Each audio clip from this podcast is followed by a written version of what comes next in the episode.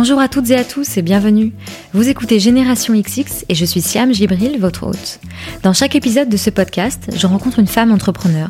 On parle de son parcours, de sa personnalité et j'espère que cela vous donnera envie d'en savoir plus sur ce qu'elle a fait, mais aussi vous inspirera à mener à bien vos projets et à croire en vos idées. Je vous en parlais dans les précédents épisodes. Pour la sortie de son huile en sérum Immortel Reset, la marque L'Occitane en Provence a décidé de mettre à l'honneur des femmes qui ont une vie hyperactive. Parmi elles, il y a Juliette Mallet, fondatrice de Coucou Suzette, et Carole Tolila, journaliste que vous avez écouté dans les deux derniers épisodes. Et il y a aussi Pauline Legnaud, cofondatrice de Gemio, que vous allez écouter aujourd'hui. Alors avant de partager avec vous notre conversation, je vous rappelle que si vous souhaitez tester l'huile en sérum Immortel Reset, vous pouvez le faire grâce à Génération XX. Il vous suffit d'utiliser le code Génération XX tout simplement lors d'un achat en ligne sur l'occitane.fr ou lors d'une simple visite dans l'une des boutiques L'Occitane participantes. Vous recevrez alors une miniature de 5 ml, ce qui vous permettra de tester l'huile en sérum en cure pendant cette nuit. Tous les détails sont à retrouver sur fr.l'occitane.com slash générationxx en barre d'infos de cet épisode et sur les comptes Instagram, Facebook et Twitter de Génération XX. Dans ce nouvel épisode, j'ai donc le plaisir de recevoir Pauline Legnaud, la cofondatrice de la maison de joaillerie Gemio. Si vous avez pris le métro parisien ces dernières années, vous avez déjà dû voir les affiches Gemio, celles avec un chat rose qui porte des bijoux en diamant. Et si vous écoutez Génération XX depuis son lancement, vous savez que j'ai déjà invité Pauline dans le podcast, dans l'épisode 3 très précisément, que nous avions enregistré en août 2016, c'est-à-dire il y a deux ans. Vous pouvez bien sûr aller l'écouter si ça n'est pas déjà fait, et sinon, je vous laisse découvrir ce nouvel épisode dans lequel Pauline et moi on s'est revus pour prendre des nouvelles, faire le bilan, car vous vous en doutez, il s'est passé pas mal de choses pour Pauline et Gémio en deux ans. Alors plutôt que de refaire son parcours, on a repris la conversation là où on l'avait laissée, et on a parlé de rentabilité, de travailler en couple, de podcast, de pourquoi on parle toujours de réussite et de développement personnel. Je vous souhaite une très bonne écoute, et comme d'habitude, j'attends vos réactions sur les réseaux sociaux de Génération XX. Bonjour Pauline. Bonjour Siam. Comment vas-tu? Bah, Super bien. On est dans la même pièce qu'il y a, comme je te disais, à peu près deux ans. C'est incroyable. Ouais, t'as été la deuxième personne euh, que j'ai reçue dans ce podcast. C'était le troisième épisode diffusé en revanche, et on était euh, dans cette salle. J'avais d'autres micros. J'étais un peu plus impressionnée aussi. Séquence émotion. Moi, je savais même pas ce que c'était un podcast pour être honnête à l'époque. Ouais, oui, c'est vrai que c'était ton premier, euh, ton premier podcast. Complètement. complètement. je pense que maintenant t'es podcasteuse. Mais c'est grâce à toi, c'est grâce à toi. Donc merci beaucoup. C'est dingue. Trop bien. Bah écoute, je sais qu'il s'est passé beaucoup de choses pendant ces deux ans. On va en parler. Et ce que je te propose, c'est de reprendre la conversation là où on l'a laissée il y a deux ans. Donc j'ai réécouté le podcast qu'on a fait ensemble. Et la dernière question que je t'ai posée, c'est quels sont tes projets avec et sans Gemio Ouh là là, qu'est-ce que j'ai dit comme bêtise? Alors, tu m'as répondu concernant Gemio, tu m'as dit Gemio est mon gros bébé qui ne fait pas totalement ses nuits. Et tu m'as dit que ton objectif c'était la rentabilité. Et sans Gemio, ton objectif c'était de prendre du temps pour toi et ton couple et d'arrêter de parler de Gemio tout le temps. Ah, j'ai pas dit que des bêtises alors pour une fois, tiens. Donc tu penses bien que je vais te demander de faire le, le, bilan un peu de ces deux objectifs. Donc pour commencer, Gemio, est-ce que c'est rentable maintenant? Eh ben écoute, euh, la réponse est oui. Je suis pas peu fière de dire que depuis euh, depuis maintenant plus d'un an, on est rentable. Donc c'est vrai qu'on était à l'époque, euh, je m'en rappelais pas, tu vois, en plein dedans. Donc Mhm. qu'est-ce que ça veut dire? Ça veut dire que tu dois faire des arbitrages entre forte croissance et entre rentabilité des opérations.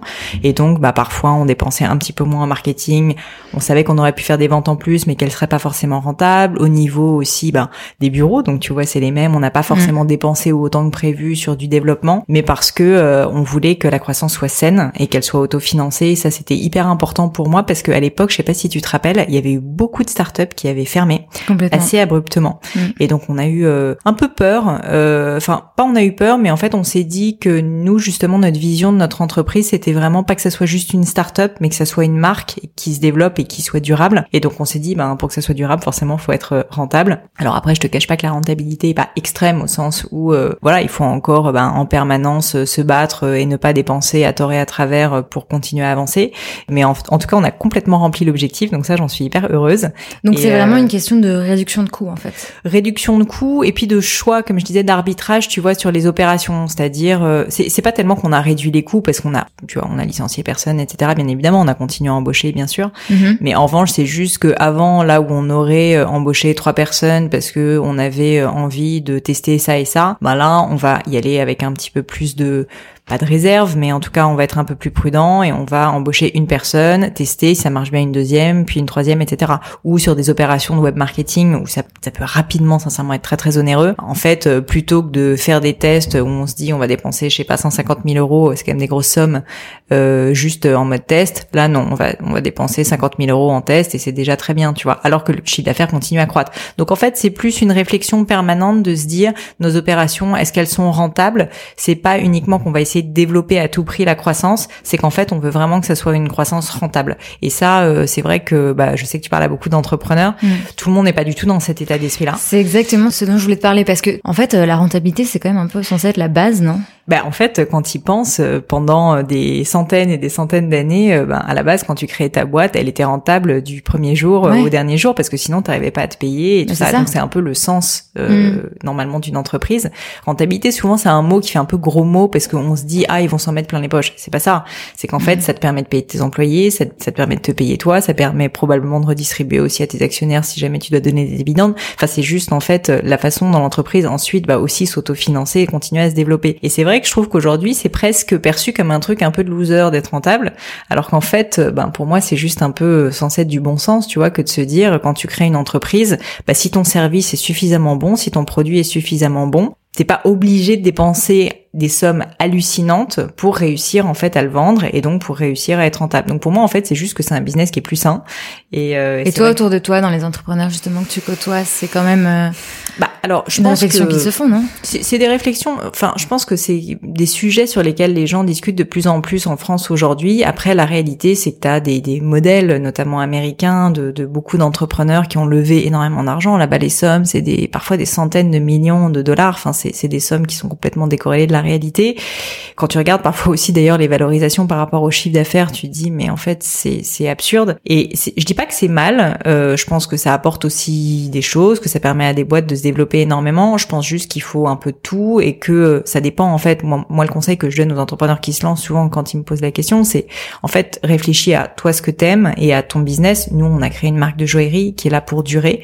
L'idée c'est pas que ça soit un feu de paille. Les bijoux, les gens mettent en plus un peu de temps avant de se décider à les acheter, comme je te disais juste avant qu'on commence. Donc du coup, en fait, ça a pas tellement de sens de se dire on va juste euh, dépenser, dépenser, dépenser en marketing parce qu'on pense que du coup ça va pas être durable. Par ailleurs, moi, c'est vrai que ben je pense que c'est une vision personnelle euh, qui me plaît, mais après euh, il y a des personnes qui veulent juste vivre une expérience incroyable, vivre plein de levées de fonds et je le comprends complètement et, voilà. Je pense que ça dépend aussi de ce que tu veux faire de ta boîte après. Est-ce que tu veux la revendre assez rapidement ou, Exactement. ou pas? Toi, c'est des questions qui que tu t'es posé?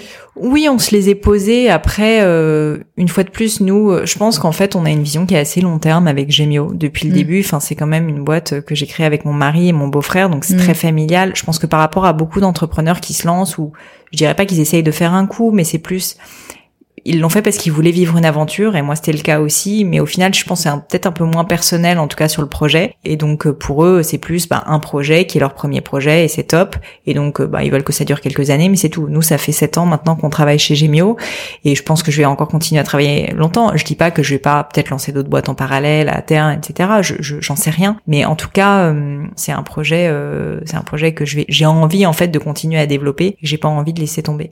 Donc donc voilà. Après c'est vrai que la question de la rentabilité, euh, je pense qu'elle se pose souvent euh, aussi pour des mauvaises raisons. C'est que parfois, quand tu lèves des fonds, bah, t'es obligé un peu de prouver que tu vas être capable d'être rentable, etc. Donc voilà, ce que je peux dire, c'est qu'en tout cas, je pense qu'il faut être sincère avec soi-même et se poser la question de dire euh, est-ce que je veux que ma boîte, en fait, elle aille très très vite, quitte à ce que bah, je prenne pas toutes les décisions, que j'ai des actionnaires qui finalement sont mes associés et qui vont parfois bah, me dire non, parce que c'est le cas. Euh, ou est-ce que j'ai envie plus de garder une forme de contrôle, on va dire, de le faire à ma manière et que ça prenne plus de temps? Donc c'est un peu le, je pense la question qu'il faut se poser. Ouais. Et donc le deuxième sujet, euh, qui est celui de ton couple, de ta vie euh, privée. je suis toujours mariée, ça, ça va. C'est bon.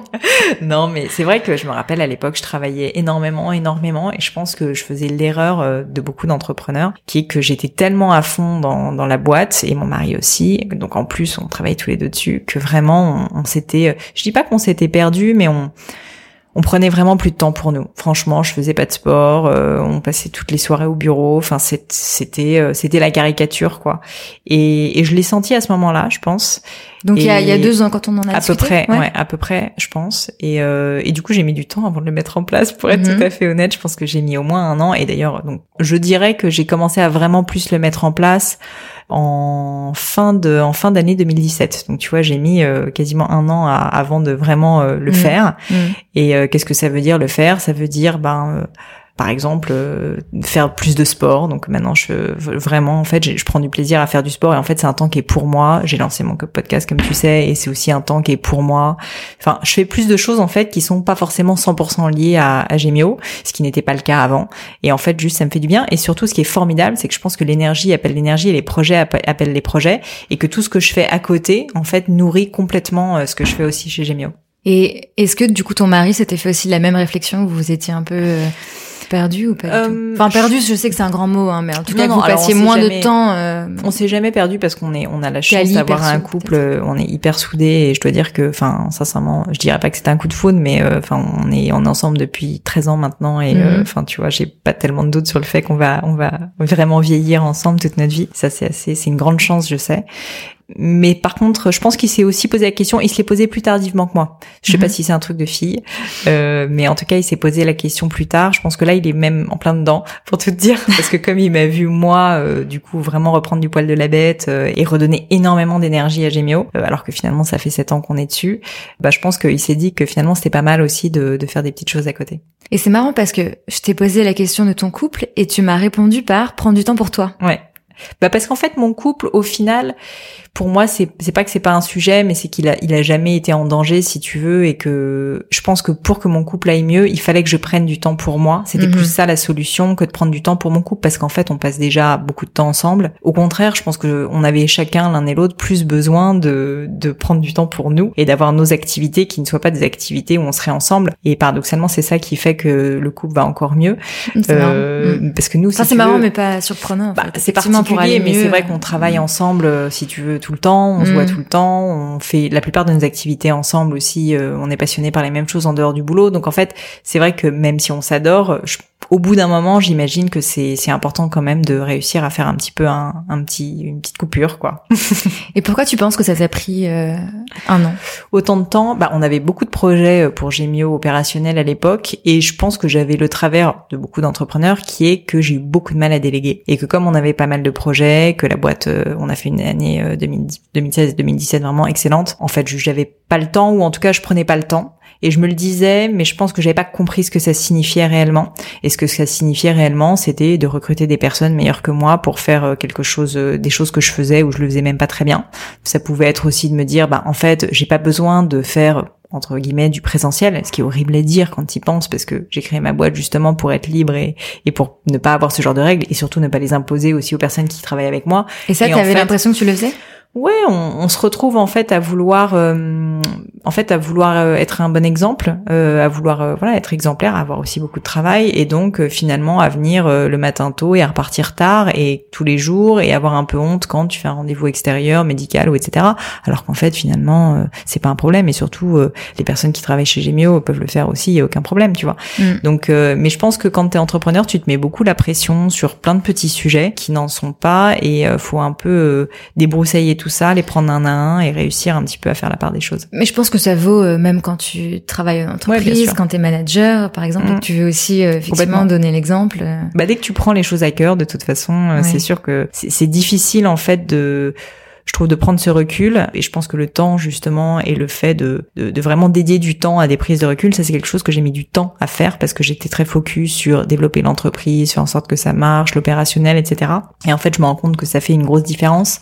Euh, à la fois ça apporte de la valeur à Gemio et même pour moi en fait ça me permet d'être plus clair en fait sur mes objectifs les priorités de l'entreprise personnelle euh, etc donc euh, c'est un temps que je recommande. Et ça c'est un chemin que tu as fait toute seule ou est-ce que tu as eu des discussions avec des gens qui t'ont inspiré des livres qui t'ont aidé à faire ce chemin Comment ça s'est passé? Écoute, c'est une bonne question. Euh, j'ai euh, un monsieur que je respecte énormément, qui est mon mentor depuis peu, euh, qui s'appelle Philippe, qui est un monsieur plus âgé et qui a fait une magnifique carrière dans la banque d'affaires, donc rien à voir avec moi, qui est en fait le père d'un de mes meilleurs amis. Et en fait, j'ai un peu repris contact avec lui par hasard et, et vraiment c'est quelqu'un que j'ai toujours apprécié. Et en fait, lui m'a beaucoup parlé de ça, il m'a beaucoup incité en fait à me rendre compte que la vie c'était pas uniquement mon entreprise, que elle était hyper importante pour moi, mais qu'en fait pour que l'entreprise fonctionne et pour que ma carrière fonctionne, il fallait que je prenne aussi soin de moi, soin de mon couple, de ma santé, euh, du sport, etc. Et qu'au final, il fallait que je me rende compte que bah il y a une longue route et qu'il faut parfois s'élever un petit peu et voir que bah là t'es à un point sur la route, mais qu'au final il y a un chemin qui est beaucoup plus long et qu'il faut pas juste mettre en péril tout le chemin, tu vois, juste à cause de du moment où tu passes un pont un peu difficile, etc. dans ta carrière professionnelle. Donc lui m'a vraiment, euh, je pense, beaucoup aidé et c'est vrai que c'est quelque chose que j'avais pas avant des mentors euh, plus âgés mm. et j'ai commencé à le faire franchement par hasard, je vais être honnête, euh, j'ai pas eu de démarche. Et en fait, quand ça s'est fait, j'ai été très, euh, vraiment très, très agréablement surprise, notamment des personnes plus âgées, parce que je pense qu'ils t'apportent un recul euh, incroyable en fait sur sur ta carrière, sur ta vie. Enfin, c'est c'est assez enrichissant. Je sais que tu as fait un épisode de ton podcast dans lequel tu parles justement des mentors et de comment en trouver. Et on m'a déjà posé la question aussi. Donc pour mmh. ceux qui n'ont pas forcément écouté ton épisode, toi, qu'est-ce que tu recommandes pour trouver des, des mentors parce que là, comme tu dis, c'est le père d'un d'une meilleure amie. Mais si on n'a pas forcément de personnes dans son entourage, je sais que contacter les gens sur LinkedIn par mail, ça se fait, mais c'est toujours un peu. Euh, c'est délicat, c'est sûr. Oui, un peu gênant, surtout si c'est quelqu'un qui est, qui est assez connu ou en tout cas qui est assez occupé alors déjà, je pense que le mentor, et moi maintenant je m'en rends compte, c'est en fait quelque chose qu'il faut prendre au sens large. C'est-à-dire que c'est pas forcément quelqu'un que tu vas côtoyer, tu vois, une fois par mois. On a un peu l'image d'épinal du mentor qui que tu vois de façon régulière. Moi déjà, ce monsieur, je le vois une fois tous les trois mois, tous les six mois. Enfin, on n'a pas de rendez-vous régulier. J'imagine, tu sais, un monsieur un mode Hitchcock avec un petit chapeau et un gros il, il, est, très sympa. Et, euh, et donc bon, voilà. Du coup, ce que ça signifie, c'est que ça veut dire que des livres, t'en parlais, des podcasts, t'en parles. Enfin, tout ça aussi c'est un peu un moyen de se nourrir et même si bah du coup il y a moins de réciprocité, ça permet quand même de se nourrir. Après, c'est vrai que pour contacter des personnes, moi, euh, j'avoue que j'ai jamais vraiment dit à quelqu'un est-ce que tu veux être mon mentor? En mmh. revanche, quand t'as une personne avec qui tu sens que t'as un bon fit, que tu respectes pour un domaine, en fait, un mentor, c'est pas forcément quelqu'un qui va être ton mentor dans tous les domaines. Moi, par exemple, Philippe, c'est vrai que c'est plus mon mentor de vie personnelle quasiment et de comment concilier vie professionnelle et vie personnelle. C'est vrai que sur la joaillerie, il y connaît pas grand chose, donc je vais pas lui poser de questions là-dessus. Et je pense que dans un domaine, bah, si tu identifies des personnes juste que tu respectes, on a tout ça dans notre entourage ou des personnes que tu as pu voir. Euh, en fait, il faut pas hésiter quand même, je pense, à les contacter, à leur dire, écoute, euh, est-ce que, enfin, écoutez, euh, si tu le vois, cette, si tu vois cette personne, est-ce que euh, je pourrais, je pourrais, voilà, vous rencontrer Est-ce que j'ai, j'ai un projet dont j'aimerais beaucoup vous parler, avoir votre avis? Oui, tu vas avoir certainement beaucoup de noms en fait et de personnes qui vont dire non, mais après, si tu en as une qui te dit oui, que le fit passe bien, bah ça peut être ensuite une relation qui va, qui va s'établir dans le temps et qui va, et qui va même parfois en fait, ben, se, se révéler être une belle amitié ou quelque chose d'un peu différent. Donc, je pense qu'en tout cas en France, on a un peu la culture de pas trop demander. Mm. Et euh, alors, je suis passée en France, mais c'est vrai que c'est pas facile. Au pire, la personne vous répond pas, elle vous dit non. Bon, tant pis. Si vous le faites gentiment et que juste vous essayez d'être sympa et d'apporter quelque chose en échange, elle peut même vous dire oui. Et auquel cas, ça sera peut-être bénéfique pour les deux. Donc voilà. Moi, je conseille quand même sur les types de personnalités de plutôt prendre des personnes pas très connus, qui sont pas euh, voilà des personnages publics qui n'ont pas le temps parce que du coup forcément ils vont pas vous répondre et qui sont aussi des personnes parfois qui sont euh, un peu plus âgées, du coup qui ont plus le temps et qui ont souvent envie de partager. Ça c'est un conseil que je demande. C'est vrai que demander euh, un un entrepreneur et qui est euh, en train de gérer le feu tous les jours, ben non, il va pas avoir le temps de prendre des petits déj avec vous euh, toutes les semaines, quoi. C'est pas mm. possible. Alors qu'un monsieur euh, qui a déjà eu du succès dans sa carrière, qui a du recul en plus et qui peut vous donner ses conseils, franchement, moi j'ai rarement des, enfin j'ai rarement vu des personnes qui sont qui sont fait refuser ce genre de demande. Et je voulais ajouter deux choses, c'est que je pense que quand on est en entreprise aussi, euh, c'est important d'aller euh, chercher ce genre de, de conseils. Enfin, ça vaut pas que quand on est créateur de boîte. Et finalement, toi, l'exemple que tu m'as donné, c'était pas quelqu'un qui a monté sa boîte finalement. C'était pas aller vers un entrepreneur. Bien sûr. En fait. Non, non, je suis pas du tout allé vers un entrepreneur. Il faut aussi euh, être assez large d'esprit sur qui on a envie d'aller voir et puis aller voir pour les, les qualités qu'ils ont. Effectivement, et puis même, on, on, les trouve bien en fait. Et puis quand vous allez voir quelqu'un, c'est pour ça que moi je fais pas la démarche de dire est-ce que tu veux être mon mentor? C'est que peut-être que ça va marcher, peut-être que ça va pas marcher, peut-être qu'on va se dire qu'on n'a rien à se dire euh, au bout de trois séances entre guillemets, séance ça fait un peu psy. Mais voilà, je pense qu'il faut y aller un peu de façon simple et sincère en se disant ben là j'ai envie de vous poser des questions, peut-être si vous en avez aussi à me poser, ben, je serais ravie d'y répondre et, et si ça marche tant mieux et puis on, on voit tant qu'on a envie de se voir quoi. Mais je pense pas qu'il faut non plus le formaliser parce que ça fait un peu peur du coup. la personne n'a pas forcément envie de se dire j'ai envie de signer avec mon sang que je vais voir cette personne une fois tous les mois euh, pendant pendant dix ans. Donc voilà, je pense qu'il faut être assez relax avec la démarche, mais par contre ça peut apporter beaucoup de choses. Et j'ajouterais quelque chose aussi. Euh, tu m'y fais penser là quand tu parlais du milieu euh, plus corporate. je suis complètement d'accord que c'est aussi, je pense, très utile dans ce genre de milieu. Mais en plus, je dirais qu'il y a, il y a autre chose que le mentoring qu'on sous-estime un petit peu. Je trouve, c'est tout ce qui est coaching mmh. professionnel. Et ça aussi, moi personnellement, j'en ai fait et je vois beaucoup de personnes dans mon entourage qui en ont fait et qui en fait ont vraiment, quand ils ont trouvé la bonne personne, ont été vraiment euh, voilà soulagés, ont beaucoup évolué, ont beaucoup, enfin, ont pris des décisions hyper importantes et impactantes, tu vois, dans leur vie professionnelle et personnelle. Donc je pense qu'il faut pas hésiter en fait, si jamais l'envie vous prend, à tester ce genre de choses. Et ça c'est plus simple parce qu'en fait il faut trouver le bon coach, mais enfin c'est finalement c'est une relation qui est plus contractuelle, tu vois. Mais c'est vrai qu'on en parle assez peu. Est-ce que tu crois que c'est vu comme un signe de faiblesse? Je pense complètement. Tu vois, moi je t'ai dit là, euh, je pense que c'est la première fois que je j'avoue entre guillemets que j'étais voir un coach. Bah en fait j'en suis très contente. Et ce qui est paradoxal, c'est qu'aux États-Unis, Mark Zuckerberg, il a cinq coachs. Mhm. Euh, enfin tu vois, Elon Musk, il a des coachs. Ils ont tous des coachs parce que tu peux pas être bon partout. Il faut vouloir euh, progresser quoi.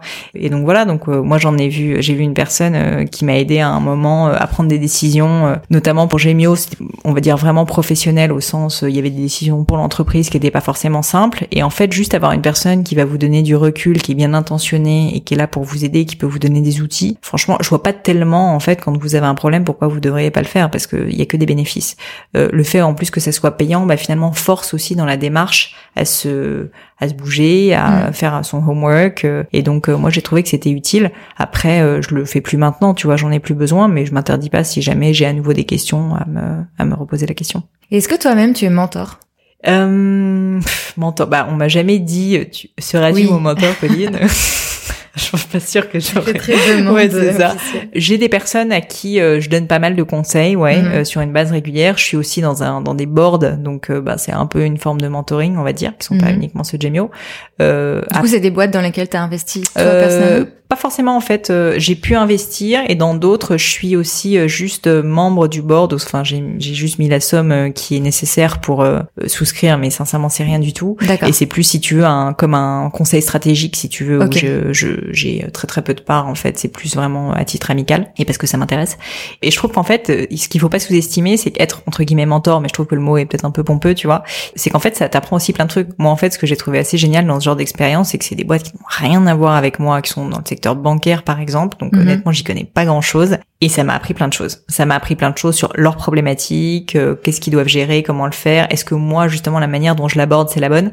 Donc je trouve que c'est c'est vrai qu'en fait on oublie et c'est pour ça que c'est aussi un message d'espoir pour les personnes qui cherchent un mentor. Être mentor c'est assez intéressant, t'apprends plein de choses, tu découvres mhm. des gens. Donc en fait faut pas uniquement vous dire que quand vous avez demandé à quelqu'un d'être votre mentor, c'est pour vous, c'est aussi que ça doit réellement être un échange et je pense que la personne va en retirer des vrais bénéfices. Donc euh, c'est plutôt sympa. Carrément. Et donc pendant ces deux ans, tu t'es aussi mise au podcast, donc tu en as parlé. Donc c'est ma manière un peu d'être mentor, on va dire. Ouais. Non mais raconte-moi comment comment c'est venu. Mais alors donc comme je te disais un peu grâce à toi, euh, parce que je connaissais pas le podcast et donc j'ai découvert avec Génération XX que j'ai vraiment beaucoup aimé et que je suis toujours. Et en fait bon j'ai aimé mais si tu veux j'avais pas l'occasion et comme je te dis à l'époque je pense que j'étais tellement focus euh, sur Gemio en permanence que j'avais pas tellement le temps, ce qui est un peu pas une bonne excuse parce que le podcast est mm. typiquement le, le, le, média que tu peux faire en faisant un peu autre chose. Et quand je me suis remis à la course à pied euh, assez récemment, je m'ennuyais euh, un peu comme un rat mort en écoutant ma musique qui tournait en boucle tout le temps. Et je me suis rappelé d'un conseil d'un ami qui m'avait dit mais moi j'écoute des podcasts, c'est trop bien, tu vas voir. Et je me suis dit tiens pourquoi pas? Et je me suis mis à écouter des podcasts dont le tien. Et je me suis rendu compte que ça m'a changé ma vie de coureuse, en tout cas tout d'un coup. Mais j'étais excitée à l'idée de me lever à 6h30 du matin, tu vois, mm. pour aller faire ma course à pied.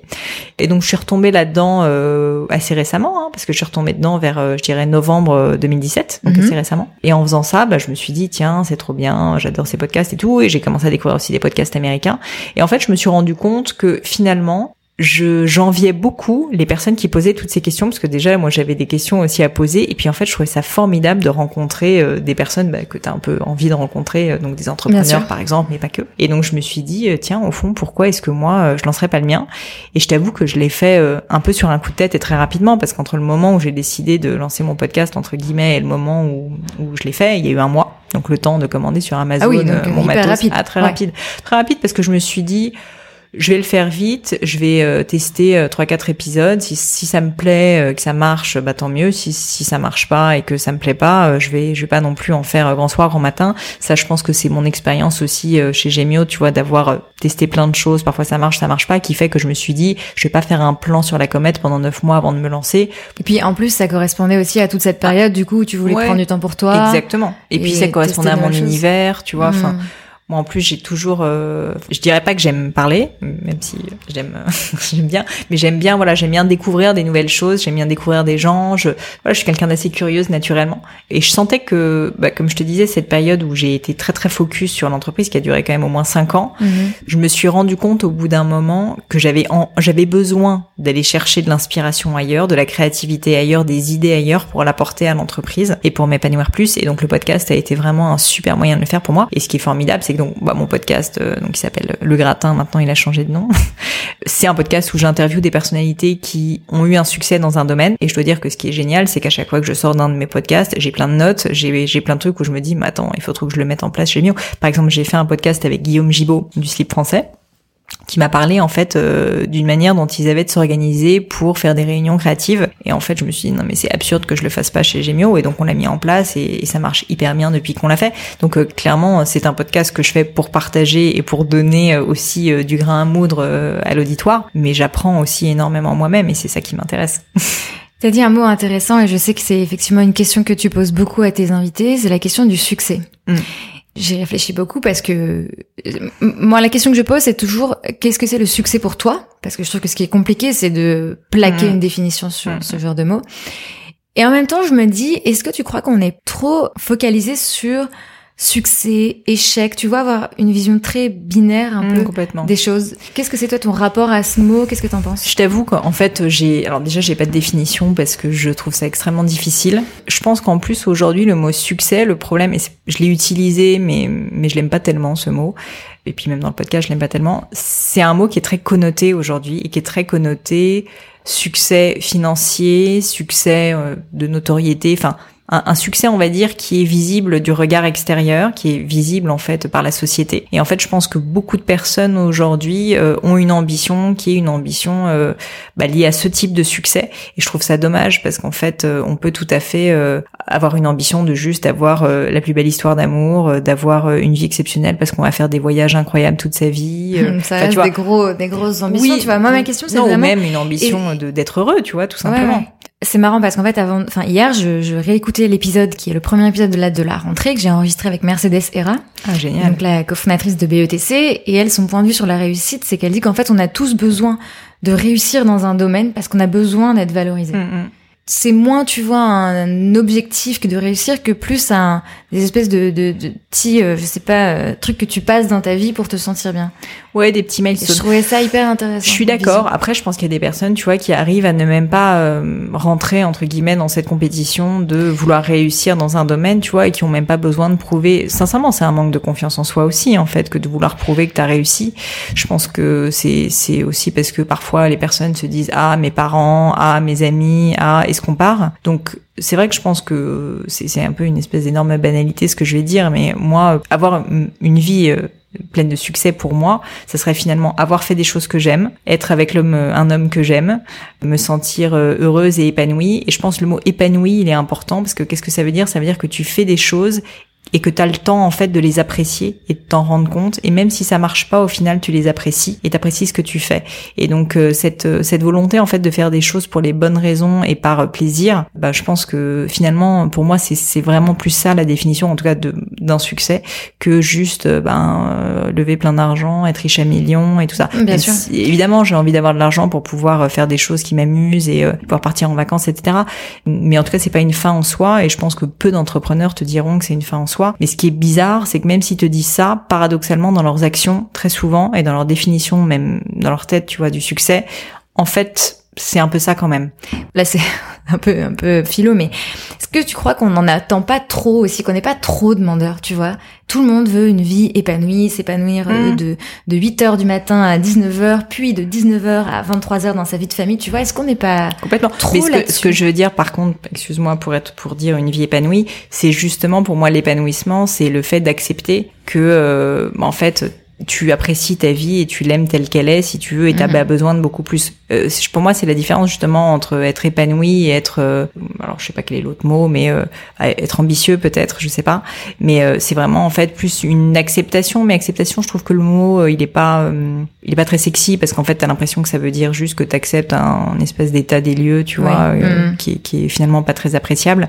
Mais l'apprécier voilà c'est peut-être plus le mot appréciation. Mm-hmm. et je pense que voilà se rendre compte qu'en fait je pense que c'est quand même important de se fixer des objectifs parce que c'est important. Enfin, en tout cas pour moi personnellement, ce qui est important, c'est c'est d'avancer. J'aime bien, comme je te disais, la nouveauté, un peu l'aventure, donc j'aime bien avancer. Mais par contre, euh, je m'interdis pas du tout de partir dans des directions différentes. Euh, et en fait, c'est juste que sur le chemin, j'ai envie de me rendre compte que j'apprécie ce que je fais et que je le fais, euh, je le fais vraiment par plaisir en fait, et pas uniquement parce que j'ai ces fameux objectifs. Donc mhm. pour moi, c'est vraiment ça. Mais oui, je comprends ton point. C'est sûr qu'on est dans une société aujourd'hui où on se dit en permanence, on a presque un devoir d'être heureux, tu vois. Ouais, complètement. Et, euh, et, bon, bah on peut parfois être mal euh, et ça arrive et c'est pas grave. J'avais lu un, essai très intéressant qui s'appelait, je crois, le devoir de bonheur. Ouais. Et qui effectivement euh, montrait toute cette pression qu'on a. Après, c'est quand même un objectif euh, sympathique hein, de vouloir être heureux. Ouais, c'est vrai qu'il y a une pression autour. Et justement, j'avais préparé une question pour toi qui était est-ce que toi, tu te mets la pression? Je me mets la pression, je me la suis beaucoup mise. Je pense que je suis quelqu'un qui se met facilement la pression parce que j'aime bien les challenges et parce que j'aime bien, comme je te disais, avancer. Après, je pense que j'ai compris maintenant euh, qu'en fait, euh, ce qui compte, alors une fois de plus, j'ai l'impression que c'est un peu des mots sortis d'un livre, tu vois, de développement personnel, mais bon, c'est pas grave, je vais le dire quand même, que finalement le chemin est presque plus important que l'objectif une fois de plus, je pense que c'est important d'avoir des objectifs parce que c'est comme ça qu'on avance. Et je pense surtout c'est un moyen de se questionner et de savoir ce qu'on veut. Et c'est très difficile. Et jusqu'à aujourd'hui, je ne sais pas exactement, mais en tout cas, j'aime bien me poser la question. Et je pense que c'est un travail d'introspection intéressant. Après, je me rends compte que même si j'ai pas d'objectif, au final, c'est presque plus le fait d'essayer d'y arriver qui m'intéresse. Donc euh, tout ça pour répondre à ta question je me mets la pression, mais je me rends de plus en plus compte que euh, c'est pas très grave finalement quel est l'aboutissement, parce qu'au final, ça se trouve, je me rendre compte, et ça je l'ai vu mille fois chez Gemio sur des projets qu'on a lancés, que même si on avait tel objectif, au final, on s'est rendu compte d'une pépite sur le chemin et on est parti, on a fait complètement autre chose qui a été beaucoup plus bénéfique. Et même à titre personnel, je suis sûre que les auditeurs ont tous en tête un cas où ça leur est arrivé aussi. Donc oui, enfin, je, je me mets la pression, mais j'essaye de le faire avec un petit peu plus de raison qu'avant. Tu as beaucoup parlé du côté professionnel, mais mm. personnellement aussi, toi, dans ta vie perso, est-ce que tu te mets aussi un peu la pression Je me mets moins la pression, pour être tout à fait honnête. C'est bien, c'est bien. tu vois, j'ai 34 ans, j'ai pas d'enfant, je me mets pas la pression. Euh, non, je me mets moins la pression au niveau personnel. Je le fais un peu avec le sport, mais tu vois, par exemple, une décision dont je suis très fière, c'est que le sport, j'aurais pu typiquement, parce que j'ai un peu cette personnalité, me dire, ok, je fais de la course à pied, je cours trois, quatre fois par semaine, et je vais faire des semi-marathons, des marathons, faire des temps, m'entraîner, me comparer. Et en fait, j'ai pas envie de tomber là-dedans parce que j'ai juste envie que ça soit un moment de plaisir. J'ai envie que ce soit mon kiff, mon moment pour moi. Et donc, en fait, je le fais euh, et je m'en fous si je cours un jour à 9 km heure et un jour à 11, tu vois, c'est comme ça. Et du coup, j'ai fait exprès de pas faire de compétition. Donc, euh, typiquement, euh, j'arrive un peu plus à le faire, je pense, dans la vie personnelle. et quels sont tes projets à venir? mes projets à venir. Alors, en as déjà euh, beaucoup. Ouais, j'en ai déjà pas mal, je t'avouerai. Est-ce qu'il te reste vraiment du temps? Je sais pas. Il me reste pas beaucoup de temps. J'essaye d'en prendre quand même. Euh, j'en, prends de, j'essaye d'en prendre pour mes amis, pour ma famille. Je, j'en prends pas du tout assez et c'est pas bien. Donc ça, c'est quelque chose que j'aimerais faire un peu plus. Peut-être que si on se reparle dans deux ans, tu pourras noter la question et tu me diras est-ce que tu l'as fait? J'ai suivi un petit peu de ta vie. Sans que tu le saches, je suis un peu. Bah, je suis contente que ça me permet de me rendre compte. Écoute, les deux derniers, en tout cas, je l'ai fait, donc c'est bien. Après, euh, bah, j'ai encore plein de projets pour Gemio, mais ça, euh, c'est plus de continuer à développer l'entreprise. On ouvre euh, des boutiques, on est en train d'un peu... Enfin voilà, je pense qu'on a une nouvelle énergie assez forte sur tout ce qui est création, notamment chez Gemio, qui m'intéresse beaucoup, et donc j'y travaille assez activement. Donc création en termes de produits, en termes d'image, on est vraiment en train de travailler fortement la plateforme de marque, et je trouve ça assez passionnant. Finalement, je me rends de plus en plus compte que je suis quelqu'un qui aime bien avoir plusieurs projets, comme tu as compris. Et finalement, je préfère euh, ne pas avoir assez de temps que d'en avoir trop. Et donc, euh, bah, je, je m'interdis pas, comme le podcast, tu vois, de continuer à faire d'autres petits projets en parallèle, parce que je suis assez convaincue que c'est ça aussi qui me nourrit et que c'est euh, le fait, voilà, d'avoir tous ces projets qui fait que bah, j'arrive à faire une espèce de de mix, de, de petite cuisine, tu vois, interne, où finalement, bah, les projets A vont bah, donner de l'énergie au projet B, au projet C. Et donc, j'ai pas d'idée précise en tête actuellement. Et donc tu les fais, euh, ces projets à côté, sans objectif réel? Ouais, sans objectif. Actuellement, sans objectif, ouais. Sans objectif euh, réel, parce que mon projet principal reste Gemio. Mhm. Et donc j'ai quand même des, des, objectifs pour le coup là. Euh, mais c'est vrai que les autres, pour l'instant, c'est plus, euh, c'est plus, ouais, c'est plus une source d'inspiration, si tu veux. Et, et, du coup, c'est une discipline de prendre le temps de faire ces projets à côté. Par exemple, le podcast. Quand est-ce que tu prends le temps de le faire Alors, la discipline, en fait, c'est de le faire hors du temps de Gémio, donc c'est de le faire mm. le soir et le week-end, ce que je fais. Et euh, c'est vrai que c'est pas simple parce que parfois le soir t'as pas envie de travailler et de faire ton montage à 22 h Le week-end, le samedi, t'es fatigué, t'as pas envie d'aller faire une interview. Mais en fait, au fond, c'est pas vraiment la discipline parce que moi, si j'ai appris quelque chose avec Gemio, c'est qu'il faut faire les choses par plaisir et par passion. Je trouve que le mot passion, souvent, il est un peu connoté parce qu'on se dit passion, ça veut dire qu'il faut que je sois tombée amoureuse, vie pour ça, que je donne ma vie pour ça, que j'aime mm. tellement ce truc-là depuis que j'ai l'âge de 4 ans. Non, c'est pas ça une passion. C'est juste un truc, tu le fais, tu t'éclates, ça t'amuse, t'es content, t'es juste content de te lever le matin à 6h30 pour le faire. Ça, c'est que t'es passionné. Et ben moi, le podcast, c'est le cas euh, aujourd'hui. Donc tant que ça sera le cas, je continuerai à le faire. Et euh, s'il y a d'autres projets euh, qui me passionnent, bah, je les ferai aussi. Et je pense que c'est hyper important de voilà d'être. C'est, j'arrête pas de dire des banalités. Mais d'être passionné. la pression de dire des. non mais bon, je vais quand même dire la phrase. C'est très important d'être passionné par ces projets, mais je vois trop de personnes en fait qui font les choses justement pour avoir du succès, ouais. financier, euh, tout ce que tu veux, et pas par passion et par passion, j'entends par un vrai intérêt profond euh, qui n'est pas forcément, une fois de plus, le fait que vous vous y ayez pensé, euh, que vous étiez passionné par ça depuis que vous avez l'âge de 4 ans.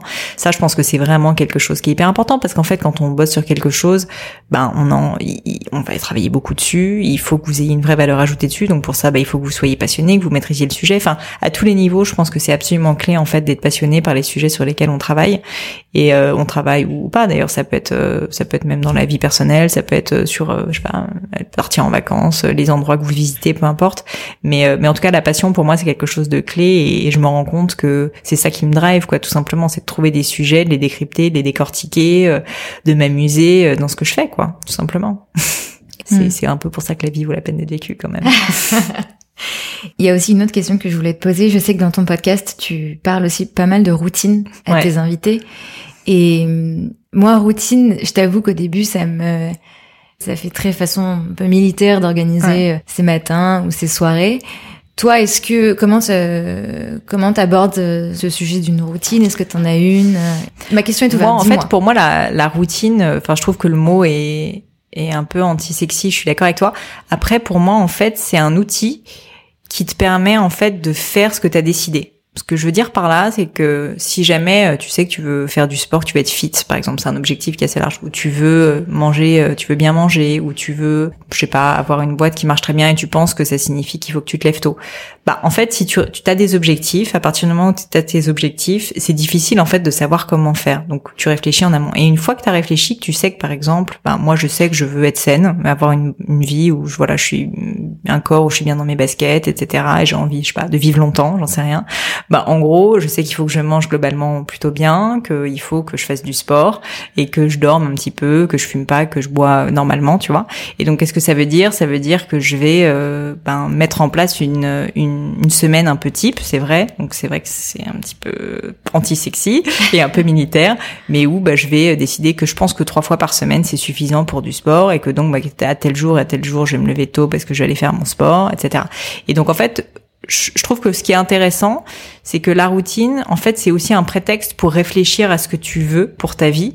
Et donc, je pense que c'est pas juste dire, je vais me lever à tous les matins à 6 heures du matin juste parce que c'est écrit dans un bouquin, tu vois. Non, ça, ça a pas de sens. Mais par contre, vraiment se poser la question de ce que tu veux faire et ensuite le traduire, en fait, en, en action. Ça, pour le coup, je trouve ça intéressant. Et je pense que la routine, l'avantage, c'est que, bah, une fois que tu l'as décidé, que tu l'as décrété et que tu le fais de façon régulière, bah, mine de rien, ça te permet tout simplement juste d'arriver en fait à tes objectifs. Donc on parle toujours d'objectifs, mais d'arriver en fait à faire euh, voilà ce que tu as décidé. Donc euh, donc oui, moi j'ai des routines et donc bah typiquement, euh, je comme je te disais, je veux je veux être plutôt bien dans mes baskets et saine. Donc je fais de la course à pied deux fois en semaine, deux fois le week-end et j'ai des journées où je le fais. Je fais de la méditation parce que bah, typiquement je voulais prendre du temps pour moi et je sais que sinon j'ai pas le temps de le faire et que si je le cale pas dans ma routine, bah, je le fais jamais. Et donc je suis obligée un peu de le décider à l'avance et de l'organiser parce que sinon en fait la vie fait que tu prends pas le temps. Et donc pour moi c'est une phrase que j'aime bien qui est either you run the day or the day runs you. Je sais pas qui l'a dite, mais je trouve que c'est sympa et je suis désolée c'est en anglais donc euh, donc voilà. Tu vas traduire, on pourrait traduire comme euh, soit tu prends en, main la journée, soit c'est la journée, qui, fait un peu ce qu'elle veut. Exactement. Très joli comme traduction, mais c'est un peu l'esprit. Et, euh, et en fait, ce que j'aime bien avec cette phrase, c'est que c'est que c'est vrai que, ben, en fait, on, on se laisse ça peut être bien de se laisser porter. Moi, j'aime bien me laisser porter à certains égards, mais en tout cas, j'aime bien en avoir conscience et j'aime bien parfois ne pas le faire et décider quand j'ai pas envie de le faire.